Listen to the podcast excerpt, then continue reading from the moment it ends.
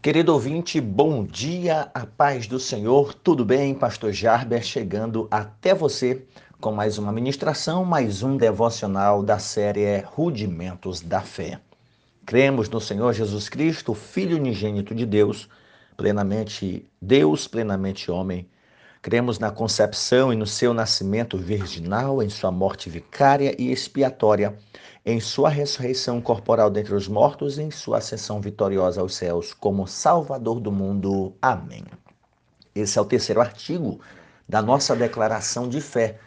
E no último devocional nós apresentamos de forma básica a identidade de Jesus Cristo, sua natureza, enquanto uma pessoa divina, pessoa humana, enquanto homem não deixou de ser Deus, enquanto Deus não deixou de ser homem e a necessidade de assim o ser.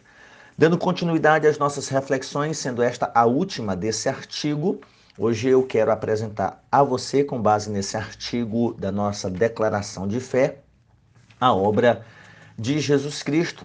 Sim, por meio dos seus ofícios e, consequentemente, da sua obra redentora, da sua obra salvadora.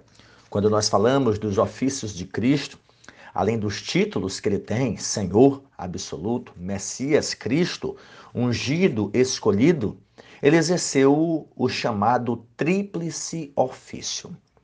E o que é esse tríplice ofício? Ele atuou como profeta, como sacerdote e como rei.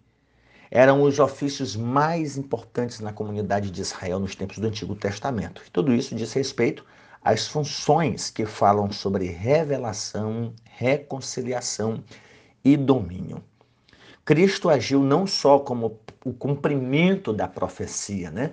mas também como profeta. E os profetas existem desde o princípio do mundo, mas o ministério profético, o ofício profético em Israel, já é instituído com Moisés e Arão. E a função do profeta era falar em nome de Deus. E o Novo Testamento revela que o próprio Jesus considerava-se profeta, pois ele mesmo disse: Importa, porém, caminhar hoje, amanhã e no dia seguinte, para que não suceda que morra um profeta fora de Jerusalém. E como tal, ele foi aclamado diversas vezes pelo povo como profeta. Enfim, todas as atividades registradas nos evangelhos revelam que ele verdadeiramente foi profeta. Profeta pessoal não somente no que diz respeito a falar, mas a revelar a Deus na sua vida, no seu testemunho, nas suas atitudes, fazendo jus ao que escreveu o autor da carta aos Hebreus, ao dizer que ele é a imagem, a expressa imagem do ser de Deus. Então, enquanto profeta, Jesus não somente anunciou os oráculos de Deus, revelou a natureza e a vontade de Deus Pai, como também viveu, viveu a vontade de Deus como exemplo, como testemunho, como testemunho para a nossa vida, como modelo para a nossa vida. Então esse é o primeiro ofício vivido por Jesus, sendo boca de Deus, porta-voz na terra, que fala em seu nome e prega com autoridade. Além disso, Jesus também agiu como sacerdote. O autor da carta aos Hebreus vai apresentá-lo como sacerdote perfeito. Nós temos aí uma ideia a partir do sacerdócio araônico, ou da, a partir de Arão, com todo o sistema aí de sacrifícios que tinha a função de promover uma mediação entre Deus e os filhos de Israel. Na nova aliança, Deus constituiu o Senhor Jesus o mediador de toda a humanidade. Hebreus 9,15 diz: Por isso é mediador de um novo testamento. 1 a Timóteo 2,5 diz: Porque há um só Deus e um só mediador entre Deus e os homens, Jesus Cristo, homem. E o sacerdócio de Cristo é superior ao de Arão e de tantos outros, com base em Hebreus 8,6. Mas agora alcançou ele ministério tanto mais excelente quanto é mediador de um novo concerto. Então, meu querido ouvinte, enquanto sacer, enquanto profeta, ele anunciou os oráculos de Deus, revelou a imagem exata de Deus na terra e, como exemplo, como testemunho, falou como devíamos viver seguindo seus passos. Como sacerdote, como sacerdote, ele tanto representa, ele tanto, perdão, é, favorece o contato entre Deus e os homens. Lembra lá do caso de Arão, de Moisés, né? Eles eram representantes de Deus para o povo, mas também representante do povo a Deus. Ou seja, mediador, conciliador, aquele que provê paz, reconciliação, que apazigua. Não devemos nos esquecer de que a nossa situação perante a lei de Deus é de culpados, de criminosos. Então há uma inimizade. Há uma inimizade. Então Jesus Cristo, enquanto sacerdote, ele vai mediar essa situação, esse conflito. Ele não somente representa Deus para nós, como nos representa diante de Deus, como ele prover um meio de conciliar essa situação e nos dá livre acesso, nos dá liberdade, salvo conduto. E ele fez isso provendo os meios de reconciliação, que foi o pagamento da pena para que o ofendido, no caso Deus, pudesse ter a sua lei cumprida eu digo ofendido, né? Porque nós confrontamos a lei de Deus, pecamos contra a lei de Deus, e o pecado é tratado como ofensa a Deus. Não no sentido de que Deus fica dodói, magoado, todo tintido, mas ofensa no que diz respeito a desrespeito, a rebeldia, a rebelião mesmo, a oposição deliberada. E o sacerdote media essa situação concilia e provê aí os meios necessários como sacrifício para que essa situação seja resolvida.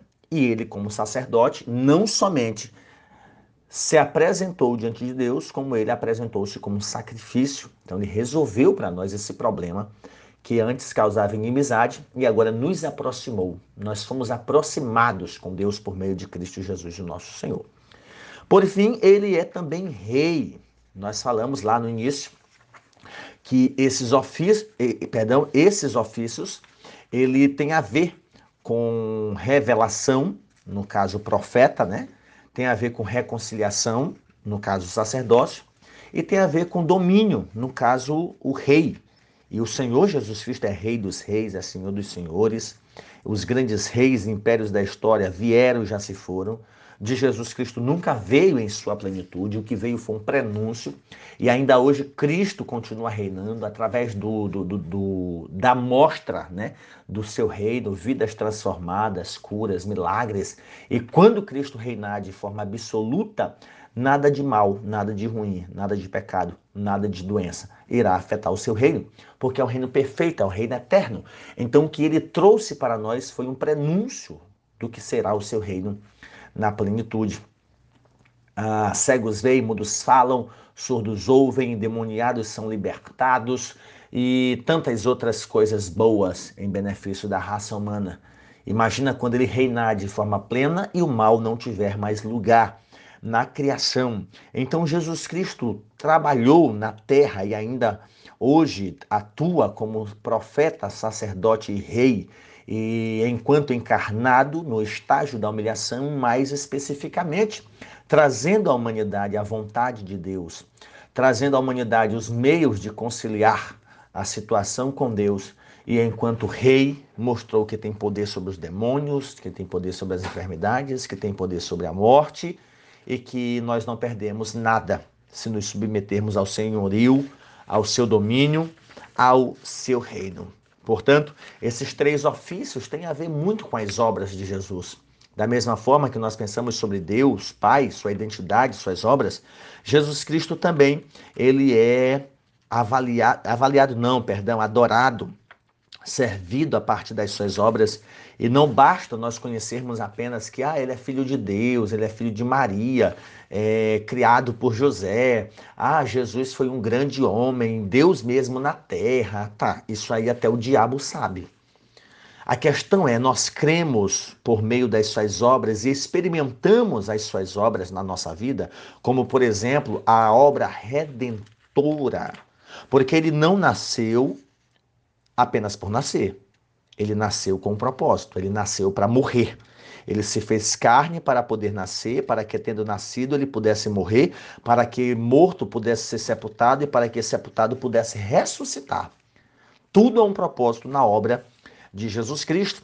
Então não basta conhecer a identidade de Jesus, mas desfrutar dos benefícios da sua obra redentora. Como, por exemplo, a sua morte não se trata da morte uh, somente da morte de um justo, mas de um sacrifício. Um sacrifício, uma oferta pelos nossos pecados, que proveu reconciliação, que proveu ajuste do nosso relacionamento com Deus. E essa morte não foi obrigatória, como muitos pensam. Ah, Jesus não quis, então foi. Não, foi uma morte vicária substitutiva, uma morte voluntária, uma morte consentida. Não foi um suicídio, foi um sacrifício. Foi um ato deliberado da deidade. Pagar a conta a dívida causada pelos pecados da humanidade. Então, Cristo morreu no nosso lugar. Então, como é que eu posso desfrutar da morte de Jesus? Vivendo para Ele. Porque imagina só, Jesus morrer por mim e ainda assim eu ir para o inferno. Será se a morte dele não foi eficaz? Não, a morte dele é eficaz. Para quem? Para aqueles que nele creem. Como diz o próprio texto de João 1,12: Todos quantos o receberam, deu-lhes o poder de serem feitos filhos de Deus. E o mais conhecido, Deus amou ao mundo de tal maneira que deu o seu Filho para que todo aquele que nele crê não pereça, mas tenha vida eterna.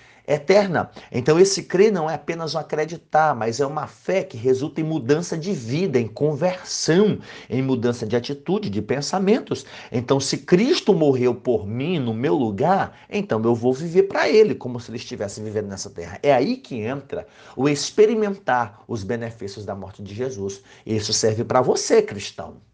Você tem vivido para Jesus? Eu tenho vivido para Jesus? Se nós formos avaliar apenas amanhã, do dia de hoje, ou à tarde ou à noite do dia de hoje, quanto tempo nós temos vivido como se Cristo estivesse no nosso lugar?